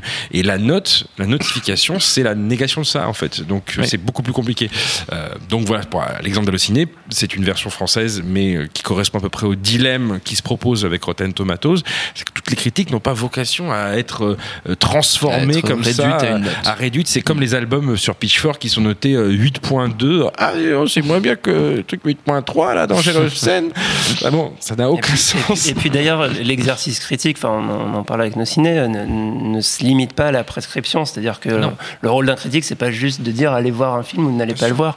Ça, ça peut aussi être, quand les films sont plus élaborés, plus complexes, de- d'accompagner le spectateur qui a vu le film et euh, de lui faire découvrir des choses. Après, potentiellement, les textes existent. hein, ils existent. Quoi. Ils, sont, ils sont là. Oui, donc oui, tu oui. peux les lire, tu Bah, peux y que tu accéder. peux faire le pas En plus, supplémentaire. ils sont tous Mais- sur Internet et tout. Quoi. Là, c'est vrai que ça peut avoir une vertu, je finis avec ça, ça peut avoir une vertu comme les fiches Wikipédia, où des fois la fiche en elle-même va pas être d'un intérêt folle, mais elle va avoir un intérêt biographique, enfin bibliographique, pardon, bibliographique avec les notes. Là, c'est ouais. pareil, Rotten Tomatoes, si vraiment tu as envie de rechercher, de, de, de, de comprendre la réception à un moment donné d'un film, euh, à plusieurs moments donnés même peut-être, là, pour le coup, c'est vrai que ça a une vertu tout simplement en termes de recherche web. Euh, ça euh, t'évite de googler review. avec la réserve que donnait Stéphane, qui a ce révisionnisme critique. euh, Ouais. Mais dans les deux sens, hein. enfin, je veux dire, euh, encore une fois, euh, là, John Wick, il est plus à 100%, mais bon, ceci dit, il a tellement bien démarré, je pense qu'il a une note. euh, Est-ce qu'il est à 100% dans ton cœur? Alors, Malheureusement, non, mais en tout cas, si vous voulez savoir ce que le Poughkeepsie Evening Standard avait pensé à l'époque de, de, De John Wick. de John Wick, vous pouvez aller, euh, vous pouvez aller sur Rotten Tomatoes. Euh, sur le même sujet, plus ou moins, on nous interroge, euh, c'est nos amis qui nous suivent sur Internet, sur cette, cette tendance de citer des comptes Twitter de spectateurs sur l'affiche Ah au lieu oui. des, des journalistes ou des critiques. C'est vrai que ça, ça participe quelque part un petit peu de la même logique. Mm. C'est- légèrement en fait, différent, en- mais c'est un peu, un dans pour moi, c'est aussi une approche marketing, c'est-à-dire Oui. que c'est une manière de dire euh, le critique, le vieux schnock là, euh, avec sa pipe et, et ses, euh, ses- son petit monocle là, euh, il, il a aimé, euh, il a pas aimé le film que tu as aimé, tu vois, alors que le petit jeune qui a un compte Instagram, Ouais. qui a tweeté son truc, machin, etc., etc., il a kiffé comme toi, il est comme toi, donc si Ouais. tu veux, voilà, et donc ils vont chercher des, des, des Mm. comptes Twitter qui vont qui collent avec euh, comment dire euh, l'univers du film euh, et les spectateurs qu'ils essayent de de- d'avoir quoi maintenant euh, ouais enfin enfin faut vraiment avoir 12 ans pour être dupe euh, du truc et de se dire putain il y a il y a euh, Kiki du 32 qui ouais, a trouvé ça super. Arrobas Kiki 32 qui a trouvé ça mortel donc j'y vais quoi tu vois, Pardon, c'est- ton compte Twitter, Anaïs, tu me regardes. Ouais, franchement, je le vis mal. Euh, non, mais après, le, le problème de Twitter, c'est un problème plus large parce que, bah, par exemple, au Festival de Cannes, il y a un gros débat pour savoir si on autorise les journalistes à tweeter euh, à la sortie des projections ou pas, parce qu'encore une fois, euh, il y a certains films qui méritent d'être digérés un petit peu. euh, on devrait dormir un peu dessus avant de, de balancer un avis en 140 ou maintenant en 280 signes. Surtout Et- pas dormir pendant la projo aussi. Voilà, dormir dessus pendant le film. Mais, euh, mais donc c'est un problème plus large, je pense, euh, qui rejoint euh, ce qu'on disait sur Rotten Tomatoes, de la réduction de la pensée, en fait. Et il y a certains films qui sont faits pour ça, comme disait David, et il y en a d'autres, comme Mother, qu'on les aimait ou pas, qui qui peuvent pas vraiment être réduits Ouais. à 140 signes. Euh, et ça, effectivement, c'est un problème avec les tweets, surtout à la sortie de Projo, où on a, on a un avis qui pourrait évidemment changer dans les deux prochaines heures ou les deux prochaines semaines. le quoi. temps de faut digérer peut-être- le- le faut film, peut-être aussi spécifier que, que dans certains cas, en fait, surtout sur ce genre de gros films, en fait, où il y a des embargos, euh, la critique est sous embargo, mais pas forcément le tweet. Ouais, Exactement, Donc ouais. voilà, bah, c'est souvent le cas. euh, ouais. C'est- voilà. Vous Et pouvez du tweeter, de- mais pas donc, faire du une coup, il y a vraiment une logique de récupération Oui, de, de, de- de de- digestion marketing derrière. voilà, de Ouais, digestion marketing derrière. quoi. Ouais. Donc, euh, On s'approche de la fin de notre émission et le calvaire n'est pas totalement terminé puisqu'il reste encore, encore un jeu. hein. je, je le dis avec beaucoup de gourmandise. Je sais où tu te caches Viens ici que je te bute, enculé Parce que vous savez, celui-là, c'est mon préféré, c'est l'instant VF, un extrait d'un film dans sa magnifique version doublée. Voilà, euh, la palme à celui qui trouve. euh, oui, qu'est-ce qu'il y a J'espère que Stéphane vous avez mis des films qui ont un vrai doublage, quoi, pas des trucs. Ah non, de- non, je mets des de trucs. Ah non, non, non, 2014, quoi. ah non, je mets des trucs récents parce que pour que les doublages soient, soient atroces. Ah non, sinon c'est pas drôle. Ça, c'est pas drôle. Allez, on Il y a va. des gens qui travaillent. Voilà, on y va. Tu t'appelles Buck. C'est ça. Ça rime avec. Kill Bill, Kill Bill. volume 1. Bien, oui, ouais, bien j'ai fait plus facile, j'ai fait plus facile cette fois-ci. Ouais, ouais, j'ai fait plus facile que la dernière fois où c'était Pacific Rim et où vous aviez pas trouvé. Ouais, parce qu'on regarde en VO, mon cochon. Là, moi aussi, Voilà. Kill Bill, je l'ai regardé en VO. Si tu crois, tu crois que je Non, mais en là, c'est Buck. euh, Ah oui, j'ai pris une scène un peu plus simple. J'allais pas prendre un truc où Euh. elle va acheter des pâtes.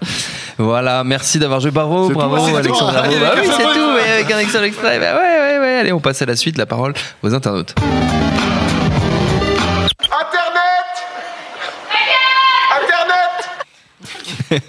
il est bien celui-là. Euh, voilà, on a plein de questions, plein de questions sur différents sujets. Alors déjà, on va saluer notre ami euh, Clint Eastwood. C'est ce- je suppose que c'est un pseudomime qui nous suit depuis son Non, c'est- travail. c'est son vrai C'est nom. son vrai nom. C'est lui vrai. en fait. C'est c'est lui Clint Eastwood qui nous suit depuis son travail puisqu'il n'a pas de connexion internet euh, à, Salut, à- à la maison. Donc euh, salut, euh, Salut, Clitis. Clint. Non, c'est Clitis. Clitis, pas Clint ni Clint. Clitis.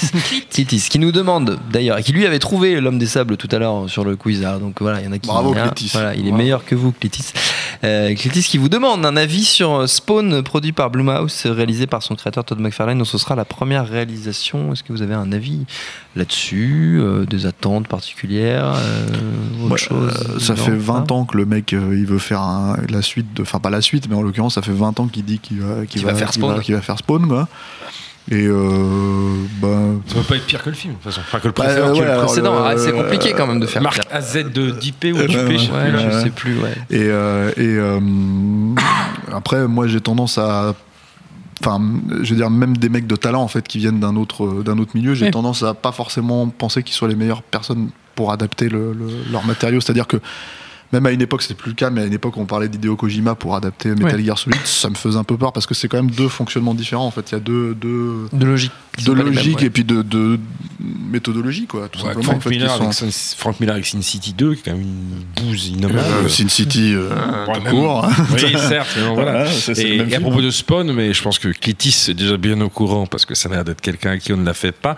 Euh, mais euh, on peut quand même conseiller la série animée HBO Ultra Gore, Tout à fait, des années extrêmement- 90, des années hein. 90, extrêmement recommandable et qui. euh, mais voilà, il connaît c'est sûr Mais il connaît forcément, mais les auditeurs, les auditrices, toujours un petit conseil au passage. D'accord, très bien. Euh, on a Quel, quel su- All Suave and Quel- shit. ouais, c'est ça, mais c'est ça, mais ça c'est Alex Servo. Alex Servo que vous pouvez retrouver sur F de souche euh, tous les jours de 10h à 14h. Euh, Captain Marv nous demande notre regard sur le projet Ready Player One de Spielberg, alors que le livre pourrait, dit-il, clairement se placer selon certains dans la culture doudou que vous, alors vous c'est nos ciné, critiquez régulièrement.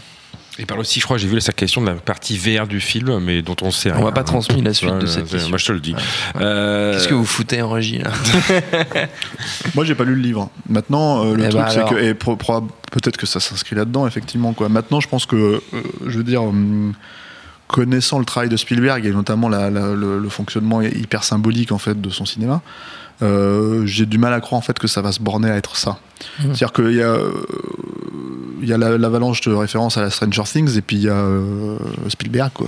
Donc c'est-à-dire qu'on est quand même dans deux. Il y a deux- le bon, il y a le deux- mauvais Spielberg. Non mais voilà. le bon Spielberg, euh, il shoot. Spielberg, et de, le mauvais Spielberg et Spielberg quoi. Non non mais euh, donc euh, moi je pense je pense qu'il Ah, va, je suis je bon pense qu'il va y avoir une vraie euh, une vraie c'est-à-dire qu'il y a le Spielberg producteur par contre c'est-à-dire que oui là tu peux effectivement te éventuellement te poser la question sur les Transformers ou ce genre de choses etc etc mais à côté de ça quand il Deux réalise fois euh, qu'on parle des Transformers quand même en une heure. mais parce que c'est le- le- l'alpha et l'oméga du cinéma de Ah, ces dernières ça, années, euh, ça, Thomas Rozek. Voilà. Mais euh, mais il y a mais il y a le Spielberg cinéaste en fait qui euh, oui se pose clairement des questions sur euh, sur son époque, sur les médiums, sur le médium qu'il utilise, etc., etc. Donc euh, moi, quand je vois cette bande-annonce-là, je vois pas euh, automatique. Enfin, j'arrive à lire Mm. derrière les Mm. images, quoi. Ah, puis Euh, un- en un- connaissant sa carrière, j'entends. Un, dou- un doudou bien filmé, euh, c'est déjà ça. C'est un joli doudou.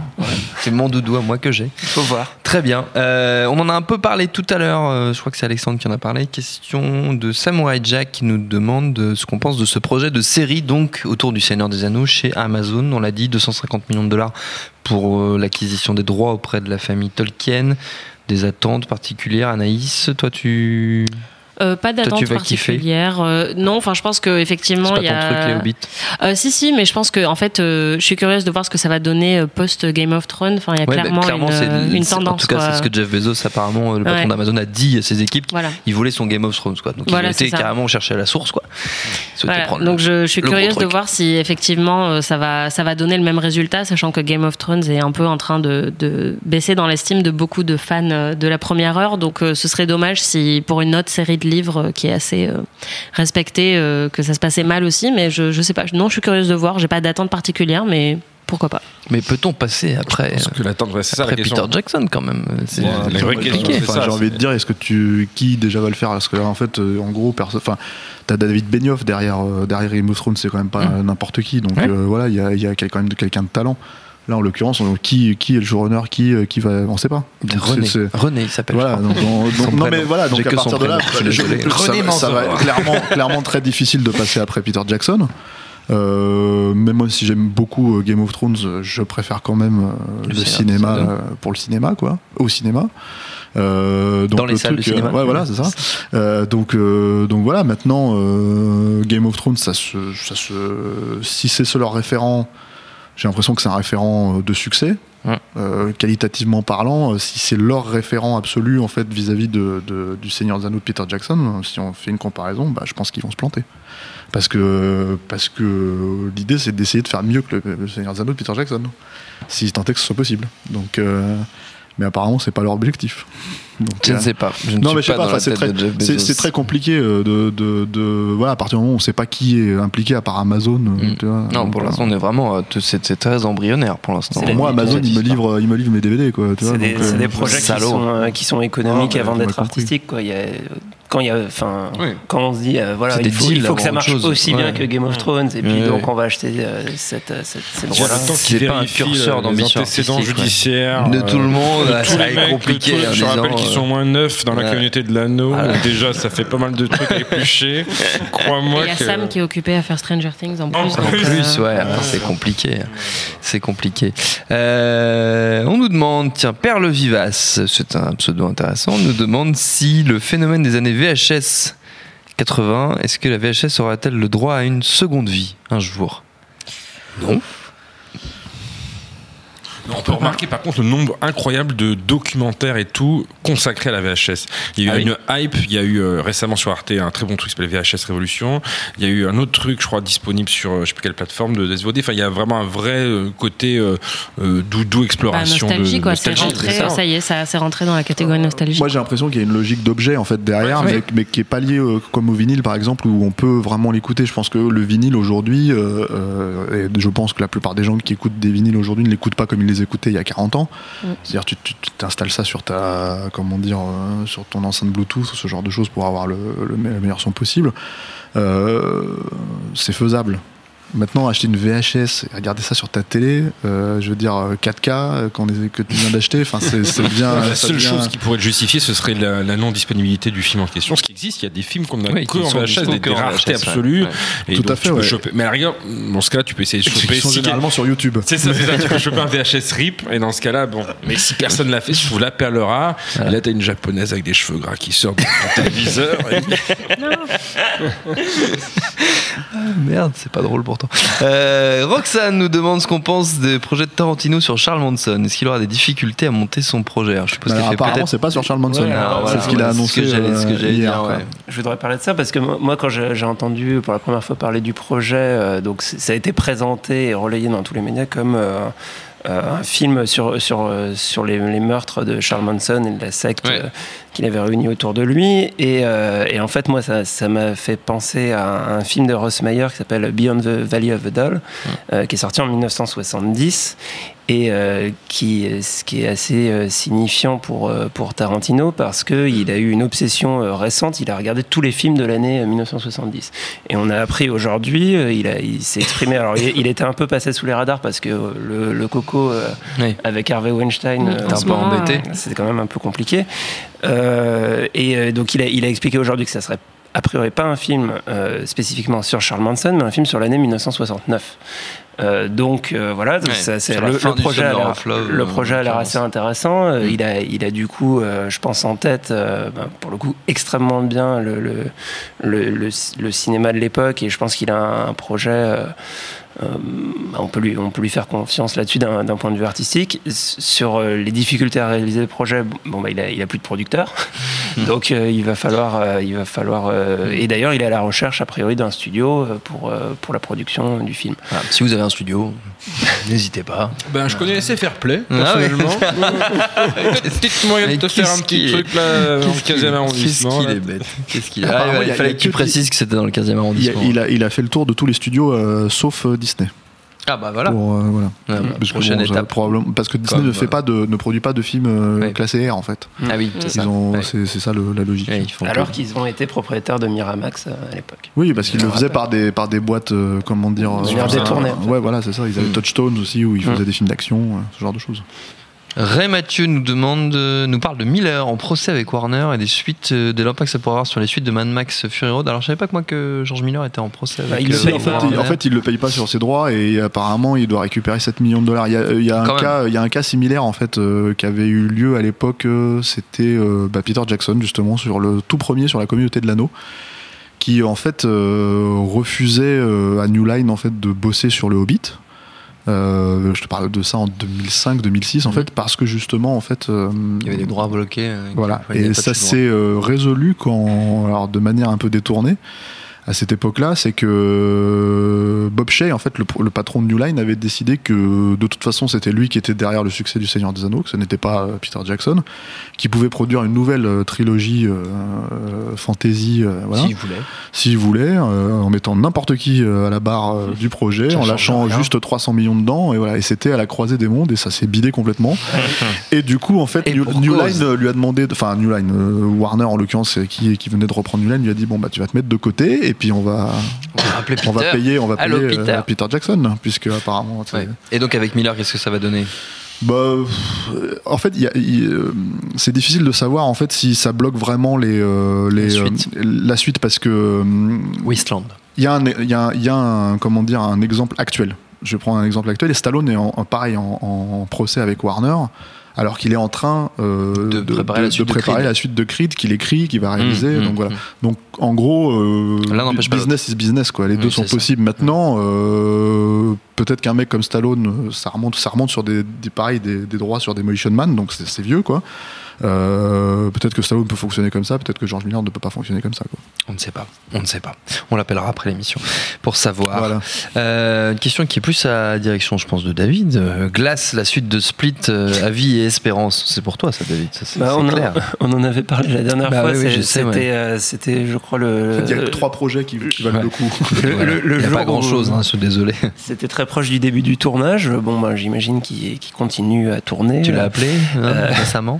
Les, les- les espérances, euh, elles, sont, elles sont les mêmes. hein. Et puis, c'est, c'est ce que j'expliquais tout à l'heure. Moi, ce que j'attends de, d'Hollywood, c'est de faire des, des projets euh, qui soient gratifiants pour le spectateur. Et, euh, et- et je- j'en espère beaucoup voilà, de, de ce glace-là. On a, on vu a- une petite photo de, Ouais. de Michael. de, pardon. Samuel L. Jackson. Samuel L. Jackson. Oh, euh, euh, extraordinaire. Est-ce que tu crois qu'à la fin de Glace, il y a Mel. Gibson qui va se pointer? On va réaliser que c'est aussi une suite de C'est Signs. signe, ouais, Moi, ouais, je- ça ça serait Si on reste dans ces films-là, ça va encore. Non, le- le- Et après, il y a Joaquin Phoenix, et puis en fait, c'est la suite du village aussi. Puis il y a tous les mecs de la fille de, la fille de l'eau. Puis il y a c'est- Wahlberg qui parle à une plante. Et, Et en dans fait, 20 c'est ans, la on, apprend qu'ils étaient morts depuis le début. En fait, ils sont morts depuis le début. Et c'est tout vu depuis les yeux du, du gamin dans Sixième Sens. Moi, c'est une suite qui me fait très peur parce que le, j'adore vraiment Incassable, quoi. Et euh, je pense que c'est vraiment son chef-d'œuvre. Et même si j'ai beaucoup aimé Split et que c'est, c'est euh, comment dire, ça s'inscrit plutôt bien dans l'univers, même, même si les choses les plus évidentes sont pas forcément les plus réussies pour moi là-dedans, notamment l'apparition de Bruce Willis à la fin. Là, au moins, euh, les images qu'on voit aussi, c'est qu'il joue avec l'âge, euh, avec le temps qui est passé, c'est-à-dire sur Bruce Willis avec la barbe, euh, la barbe blanche, ce genre de choses. Donc, apparemment, c'est, c'est, euh, ça va être intéressant. Ça va quand même Mhm. être intéressant. Maintenant, euh, bon, je pense pas que ça niquera le- le- la qualité du premier si c'est raté, mais mais t'as vraiment envie que ça soit réussi, quoi. On nous demande, euh, on va prendre une, une dernière question. Euh, Tom qui nous demande si on achète encore des DVD ou Blu-ray ou si on est tous passés au dématérialisé. Alors moi personnellement, je suis passé pas mal au dématérialisé, Ah ouais, mais j'ai toujours beaucoup Et après, tu viens me faire chier avec Amazon. C'est- tout ça, c'est de la Non, non, comédie, moi, euh, Stéphane. moi, c'est un enfer. J'ai, j'ai euh, 2000 euh, DVD Blu-ray. Ah ouais. c'est, euh, ouais, ouais, c'est, euh. Mais attends, alors mais le truc, c'est que j'achète plus vraiment en France parce que, parce que bah, les, à part les films récents, euh, et il y a que aux États-Unis où tu trouves des vieux films. euh, Enfin, si, ça commence à arriver euh, Oui, de temps en temps. Il y a temps, quelques il y a trucs, quoi. Il y a éditions, un. Charles Bronson, quoi. Mais quand tu cherches un truc un peu plus. euh, Sous la de, on arrive dans cette période bénie, enfin plus ou moins bénie, mais assez intéressante euh, De Noël. les, voilà, les fêtes de Noël. Il y a Pas des coffres. Noël. Béni de Noël. Bah alors, T'as changé depuis que tu travailles dans le 15e bah, arrondissement. Ah bah, je pile aussi à valeurs actuelles. hein. Euh, Tu l'as dit à tes amis de F de souche, ça, parce qu'ils n'ont pas vu. T'as fait ta visiblement. petite. Non, mais bon, par exemple, moi, je viens de recevoir les exemplaires presse d'un coffret euh, Hammer. Le Journal Up. Euh, voilà, euh, c'est les 13 films en Blu-ray qui sont sortis chez Elephant Films et c'est les Hammer qui étaient produits en collaboration avec la Universal. Donc c'est les franco, enfin anglo, britannico-américains, etc. Et donc t'as as, ce genre de film-là avec des super éditions, les super qualités de master, etc. Euh, bon là, en l'occurrence, je les ai reçus comme un gros privilégié. Oui, es. Mais sinon, j'achète encore. Enfin, j'ai beau être abonné à Netflix et Amazon Prime et, et, et, et voilà, il y a piraté de temps à autre des films euh, introuvables. Euh, bien- Party. mais sinon, j'aime bien acheter. euh, en fait, c'est c'est- c'est des trucs un peu compulsifs, genre euh, quand il y a des offres et quand il y a des films comme ça, des coffrets, des trucs qui, qui ont l'air quand même assez cool. Je, je peux pas résister. Ouais, j'ai acheté, récemment tous les, tous les James Bond en Blu-ray comme un gros con. Moi, moi, ça me Et fait- tous les gendarmes à Saint-Tropez. Moi, ça me fait chier qu'un film comme Okja, pour l'instant, il n'existe pas en, Oui, en, mais bien en sûr. Blu-ray, quoi. voilà. Surtout qu'encore une fois, euh, le streaming Netflix, même si tu as la fibre, ça c'est pas, c'est pas, comment dire, euh, pas la qualité optimale, euh, optimale quoi. Sur, un film aussi intéressant, Optimal, un- hein. sur un film aussi intéressant que ça, t'as quand même envie. Oui. Alors je dis ça de manière news, très hypocrite parce que j'écoute jamais les commentaires. mais bon, mais ça, ça me fait plaisir. Je sais qu'ils sont là. Tu sais qu'ils si j'ai envie de les avoir, c'est comme, euh, c'est comme euh, certains podcasts. Bon, ben voilà, je les ai sur mon téléphone. Je les écoute pas, mais euh, Tous les trucs de France Culture.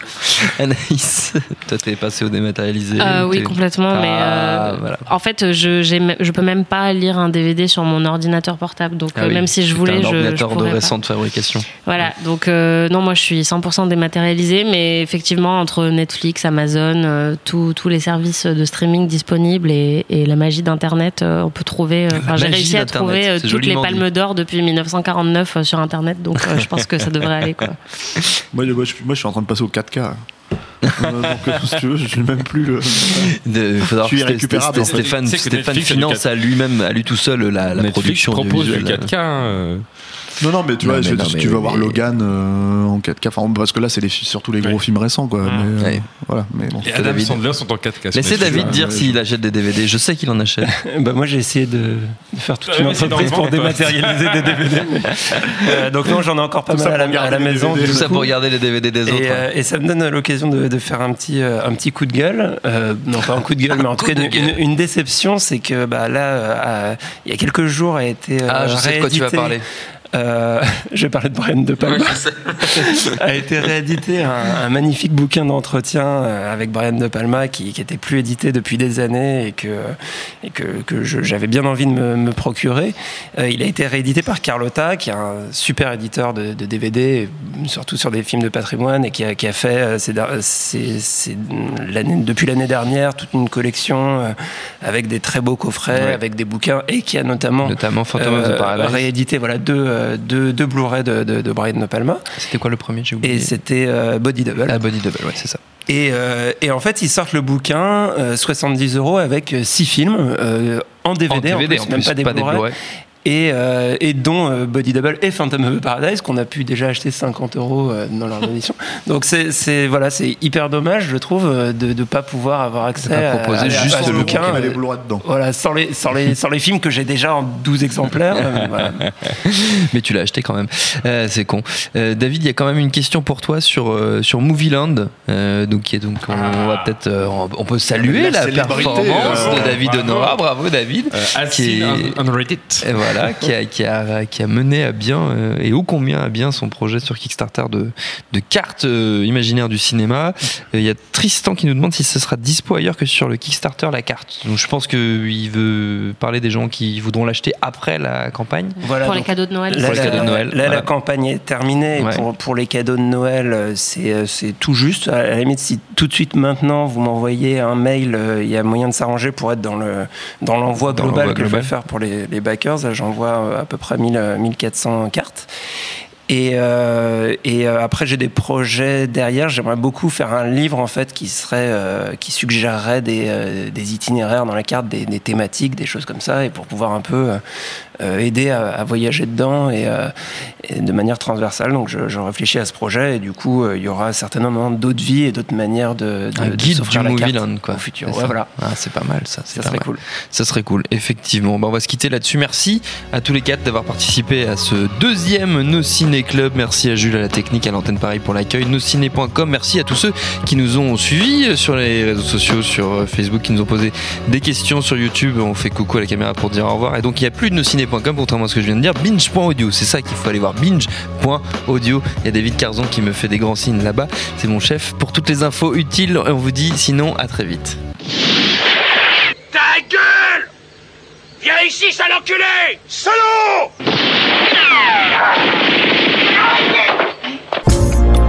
Salut, c'est Mehdi Maizy. Retrouvez nos fun tous les vendredis, le podcast qui donne de l'amour à Kanye West, Michel Berger et Kalash Criminel.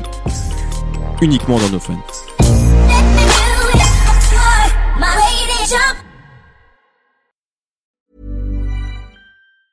The secret to summer ready skin is here. Osea's number one best selling Andaria algae body oil, clinically proven to instantly improve skin elasticity and transform dry skin to silky, soft, and unbelievably glowing. Its signature scent of freshly squeezed grapefruit, cypress, and mango mandarin transports you to sun kissed summer days. Get healthy, glowing skin for summer with clean vegan skincare from Osea. Get 10% off your first order site wide with code GLOW at OseaMalibu.com.